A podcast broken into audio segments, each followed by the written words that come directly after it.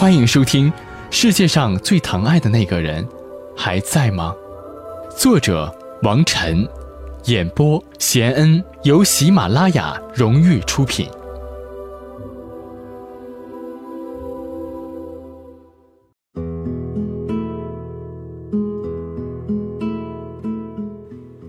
也许我们翻书看报的某个下午，或是抽烟喝酒的某个凌晨。也有可能是我们坐上出租车或挤进公交，抱怨着又一天聒噪的工作结束，陷入明日复明日的麻木中时。有人正在历经生与死的挣扎，陷入与至亲之人诀别的黑暗里。真正的生离死别，好像总与我们相距甚远，仿佛永远也不会来到。但事实上，很有可能下一秒就轮到我们自己。是夜，顾有信又一次失眠。隔壁房间传来细弱的声音，他知道是儿子在跟祖母说话。看了看床头的闹钟，距离他起床的时间还差一个多小时。每天凌晨五点，他都要起床烧香，然后去请护士给儿子输液。他知道妻子叶珍也是一夜没睡，妻子背对着他，他偶尔感觉到他身体的颤抖。那是他在哭。顾有信和叶真是奉子成婚。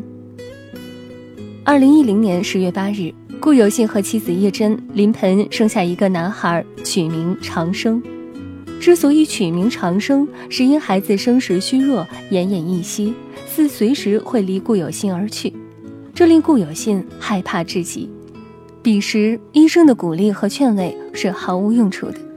顾有信知道，这种极为剧烈的惶恐是任何旁人都无法理解的。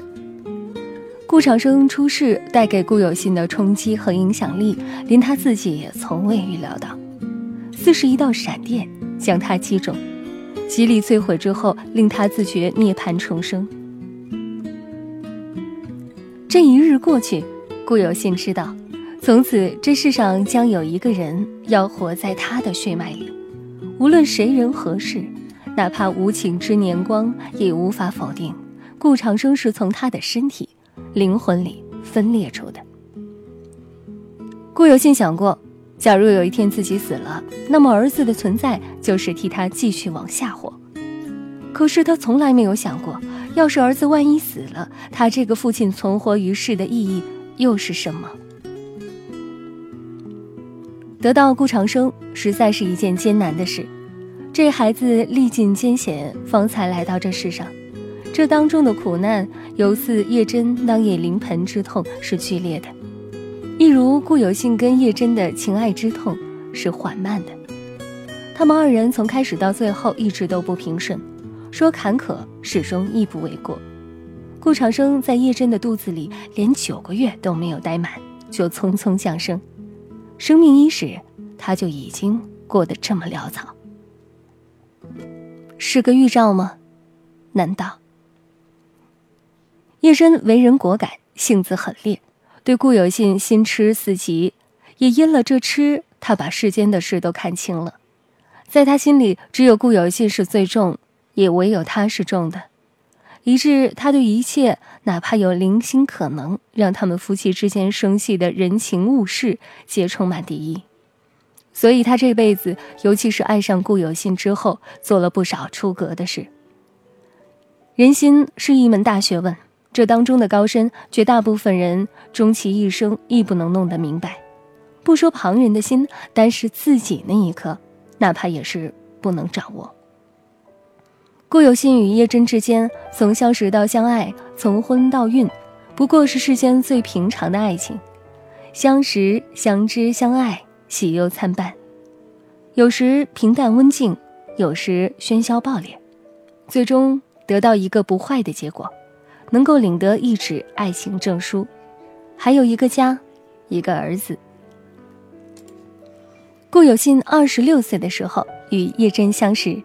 叶真与他同岁，顾有信遇人遇事皆随着情顺着意，不谋算不顾虑，因此看过去总不是太周全的一个人。虽不属于十分俊俏的男子，但他心宽耿直，待人待事真诚热心，知情知意，憎爱分明。也因这性子，喜欢他的人，尤其是女人，不少。叶真便是喜欢他、爱他的其中一个。叶真脾性与顾有信不同，却是单亲家庭的缘故，见惯了人情冷暖，对人对事都不太相信，十分敏感。信得过的唯有自己，而那一颗心又不足够宽敞。她是一个活得疲倦，也容易令旁人疲倦的女子。纵如此，二人遇见，倒觉得性格互补，彼此很是喜欢。恋爱、结婚也一路走至今。虽然结婚之后，两人性格上的差别在同居一室的生活里越发明显，甚至突兀。可这世间男女哪一双哪一对，又果真是珠联璧合、无暇相称的呢？叶真怀孕之前，两人也会吵架，但都不是大爱，床头吵架床尾和。顾有信大度，叶真的脾气也来得快去得快，容易哄。两人相处也还算和谐，虽然总有旁人说三道四，讲他们二人的关系长久不了，但那时候他们都不以为然。直到叶真怀孕，许是孕期综合症的缘故，孕期的叶真十分暴躁。那时候顾有信的汽车销售工作十分之忙碌，多数时间都只有在他婚后搬来同住的母亲照顾叶真。顾有信想着。自己因为工作的缘故，不能时时在叶真身旁，颇内疚，因此每每叶真发脾气，他多半都是不作声。叶真疑心重，孕期更是变本加厉。顾长生在他腹中五个月的时候，第一次见红。那日半夜，顾有信接到一通电话，当时两人都已熟睡，顾有信迷迷糊糊之中摸到手机，挂断了两次。叶真问他是谁。顾有信看了看手机，说：“不确定。”叶真没再说话。半个多小时之后，手机第三次响了。顾有信当然知道是谁打来的，但他也了解叶振的性格，他不能说。虽然他与打来电话的女子并无什么深入的关系，只是叶振恨不能他与全世界的女子都没有来往。他不是生性活跃之人，可他仿佛注定命中多桃花。总避不开有人喜欢，因此，纵使他分寸把握的再好，在叶真眼中，他与其他女人的交际也都显得动机可疑。顾有信正犹豫要不要再次挂断的时候，叶真忽然猛一起身，把他手机抢来，接通了电话，还按了免提。他示意顾有信当面与对方通话。果然，电话那头的女子一出声，叶真的脸色就变了。说的好像只是工作的事情，但女子嗲声嗲气的腔调令叶真作呕。次日下午，叶真见到了女子，当时叶真情绪极不稳定，十分容易动怒。跟踪顾有信到单位之后，便见女子已早早候在他的办公室里。天气酷热，叶真的汗从额头流至脖颈，来不及擦便滑进衣服里。他终于还是没有忍住，冲进了顾有信的办公室，二话不说与女子撕扯在一起，一阵打闹。气急之下，顾有信扇了他一个耳光。失手打叶真的那一记耳光，让顾有信十分后悔。叶真走后，他坐立不安，内疚不已，时刻想着下班回家后便跟他解释道歉。他从来也不是一个会打女子的人。可在叶真情绪失控的记忆里，他坚信顾有信是故意要在那女子面前打他的，这才是重点。是，当着那女人的面儿。叶真恶狠狠地瞪了顾有信和那女子一眼之后，跑出了办公室。那是叶真从来没有过的一种眼神，炙烤着顾有信的身体和内心。可同时，顾有信又在某个瞬间觉得叶真可怕极了。当晚，顾有信回家没见到叶真，打电话亦没有人接，便寻不见。不想结果竟是叶真跳河自尽未遂。在医院见到躺在病床上的叶真时，他披头散发，浑身湿透，在旁人眼里是情状极其可怜的，可顾有信却突生恨意。这恨意袭散了他心中原本存在的歉意，他恨极了。甚至有那一刹那，他恨不得叶真真死了才好。随即他又被自己这种恶毒的想法惊住了。但顾有信知道，他只是太担心了，担心叶真腹中那尚未出世的孩子会有闪失。一番抢救，叶真和孩子都平安无事，顾有信终于松了一口气。顾有信不知道为什么，昔日还算聪慧的一个女子，而今会弄出这样一出令人无措的闹剧来。经此一事，他和叶真的关系急剧恶化。叶真甚至想过打掉顾有心的孩子，但腹中也是他自己的骨肉，他做不到。可是他也仿佛跟肚子里的孩子结下了深厚的仇怨，爱他又恨他，再无法好好待他。他开始抽烟喝酒，不停的伤害自己，伤害腹中的胎儿。顾有心也因此变得十分阴郁，好几次都不愿回家。在办公室里睡沙发，他觉得现在的叶真已经到了不可理喻的地步了，可憎之极。可是孩子在他腹中，他又能怎样？后来顾有信妥协了，可是叶真不依不饶，日日拿孩子威胁顾有信。顾有信的工作也因为叶真失了分寸的控制欲，变得很不平顺。周身没有任何女性敢与顾有信走近。所有人都知道顾有信的家中有一个易怒、暴力、不管不顾的妻子，没有人敢招惹他，连正常的男女工作交际也变得十分艰难。顾长生七个月的时候，叶真第二次见后，顾有信的前女友楚清歌出差来到他的城市，又得知他妻子叶真怀孕，便顺道来拜访，大小礼物好几堆。楚清歌是个教养好又通情达理的女子，只是与叶真不熟识，不知她的脾性。如果知道后来差点酿成大错，大概她也就不会来了。楚清歌约见顾有信，说要看望叶真。叶真是知道的，他不同意顾有信单独外出赴约，只能让楚清歌来家中小坐。顾有信也觉得甚好，可是楚清歌的样貌太出众了。孕期的叶真不修边幅，相形见绌，显得十分狼狈。见到楚清歌的那一刻，叶真的心情瞬间坏透了。人心总是如此微妙，有时候就是见不得别人好。往昔叶真也不是这样的人，但是对顾有信的爱变得日益喧嚣，连他自己也无法控制，仿佛这爱已成为他此生最沉重的事。以致要逆转他的性子，毁掉他的人生。明明知道这样不好，可就是控制不了。甚至，他看上去有一种在所不惜、大义凛然的气势。叶真的爱有时候盲目可怕，但从根本上说，其实也是再单纯不过。他不过就只是希望全世界就只有他跟他罢了。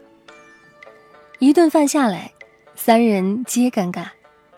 离开的时候，楚清歌与顾有信、叶真拥抱告，正是这拥抱惹出了巨大的麻烦。叶真认定，楚清歌与顾有信的拥抱与众不同，这令顾有信大惊。他不知道叶真何以变本加厉，一定要时刻表现出如此咄咄逼人的样子。他没有解释，摔门便走。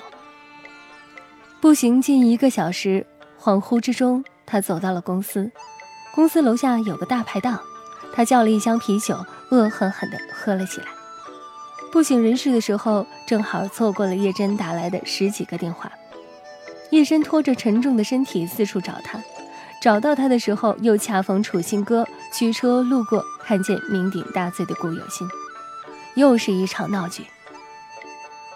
事事奇巧，捉弄人时。鬼斧天工，叶真当街冲过去，扑杀一般打了楚清歌，伴随着他可以想尽的脏话来侮辱诋毁面前这个慌乱的不知原委的女子。周围的人见状，刹那间便聒噪热闹起来。事实，叶真打碎酒瓶的声音惊醒了顾有心，仿佛瞬间没了酒意，他一把推开了叶真，叶真重摔在地。好在七个月的身孕，胎相稳固，但因为叶真摔倒时毫无防备，还是有受损伤。二次监候，见此情况，楚清歌倒是醒悟过来，他不计前嫌的让顾有信抱叶真上车送去医院。此时叶真依然是抵死拼命的不肯上车，与顾有信扭打，丝毫不顾胎儿。顾有信只能使出大力，死死按住叶真的手臂，潦草的抱起，把她塞进车里。顾长生命大，依然无碍，但叶真需要住院保胎。楚清歌听闻胎儿无事，便匆匆离去，连顾有信想要与他说句再见的机会也没有给。他是要尽快离开这是非之地。楚清歌决定自此与顾有信断绝来往。那夜有风，顾长生早产。这一天是二零零一年十月八日。顾长生是剖腹产。护士说是个男孩的时候，叶真下意识看了看门口，手术室的门还没打开，他却仿佛是看见了顾有信似的，忍不住笑了。只是这笑，十分短促。手术结束，门被打开，顾有信急切地闯了进来，他一心都放在儿子身上，并没有与叶真说话。那一刻，叶真在心里冷冷一笑，是嘲讽自己。他想。在他心里，他能留下的可能也就只有这么一个小人儿了。就在被推入病房的一刹那，叶真忽然想要跟顾有信离婚，可是这小人儿怎么办呢？说到底，他是做了母亲的人了。虽然他尚未能全然了解“母亲”二字之郑重，但还是晓得躺在婴儿箱里的那个小人儿需要他抚育长大。也是这个时候，他猛然之间又觉得顾有信对他来讲已经不那么重要了。今时今日，这世上对他最重要的人，唯有要放在婴儿箱的那个小人儿。直到叶真躺在床上的时候，顾有信才问了句：“你怎么样？能怎么样呢？那痛他又该如何形容呢？又是否还有那个必要去跟他描述呢？”叶真。在心里问自己：顾有信的母亲围着孩子在看，唯有叶真的母亲守在他的床边嘘寒问暖。之前说定要让顾有信的母亲来照顾叶真坐月子的，但叶母不放心，要亲自来。给儿子取名的时候，顾有信没有问过叶真的意见，就上了户口。也不知怎的，顾有信好像突然变得比从前心狠起来。得知此事，叶真恍惚觉得那孩子也离自己远了。怀他的时候，他没有好好待他；事到如今，顾有信也是要惩罚他，不打算给他好好顾养儿子的机会了吗？坐月子的时候，叶母日夜守在叶真身旁，顾母想要做点什么，叶母也不允；拒绝的时候，也是不给顾母留情面，说话不留余地。顾有信与叶真之间的事，两家老人都心中有数。虽顾母目不识丁，没念过书，但对待儿媳也算是周全的。至于顾有信与叶真夫妇间的事情，无论好坏，他都从不参与，不支持也不劝阻，更不评说。但叶母不一样，她早年离异，独自抚养叶真，十分辛苦。从小对叶真的教育也是灌输类似于“男人靠不住”之类的观念。虽然心肠不坏，但为人处事到底还是私心重些，刻薄些。就像当初不同意叶真嫁给顾有信一般，而今又在月子里劝女儿趁自己年轻早早离婚，另觅旁人。期间，顾母不小心也零碎的听到了几个字，但她都放在心里，也不与顾有信讲。顾母信佛，情始情终都是缘分的事情，婚姻更是如此。对待顾有信，无论是工作还是婚姻，她都是采取不干涉的态度。一来，顾母觉得自己没有文化，懂得不多，不如不讲；二来，他信命。人生无论是他自己的还是顾有信的，他都觉得不是单凭几个人几句话就能改变的。要得到的总会得到，要失去的必将失去，一切都是安排好的。倒是顾有信的胞弟顾有念，时常跟大哥说三道四，讲叶真的不是，劝哥哥离婚的话也提过。但顾有信对顾有念的话多半是充耳不闻。顾有念虽比顾有信小两岁，但社会经验比大哥丰富，初中毕业就独自打拼，也算是见多识广，城府自然要深。又有一张俊俏的脸，虽也是有家室的男子，但生活作风一直为人所不喜，为人浮夸。顾长生出生的时候，顾有念的妻子薛玉也已怀孕，若不是顾长生早产，薛玉的预产期大概要比叶真晚两个月。平时顾有念总不正经，倒是顾长生出生之后，他要安分些。也不知怎的，他尤爱顾长生。较之于身边三三两两的小女子们，他竟更愿意把时间花在侄子的身上。平日里，除了顾有信和顾母之外，便是顾有念来医院看望顾长生的次数最多。有一次，薛玉也在，还玩笑地跟顾有信说：“丈夫待顾长生比待他腹中的小儿要更亲近些呢。”顾有念听到也不以为然，倒是顾长生憨厚地笑了笑。叶真做完月子不久，顾长生便脱离婴儿箱出院回家。那日是顾有念开车来接的。顾有信虽然收入尚可，但远不如弟弟顾有念挣得多。顾有念早前是做钢材生意的，一夜爆发，在 M 城算是富有。只要顾有信需要，顾有念都是车接车送，从无二话。虽在旁人来看，顾有念远不及顾有信沉稳可靠。但兄弟的手足之情，无人质疑。长生归家，全家欢喜。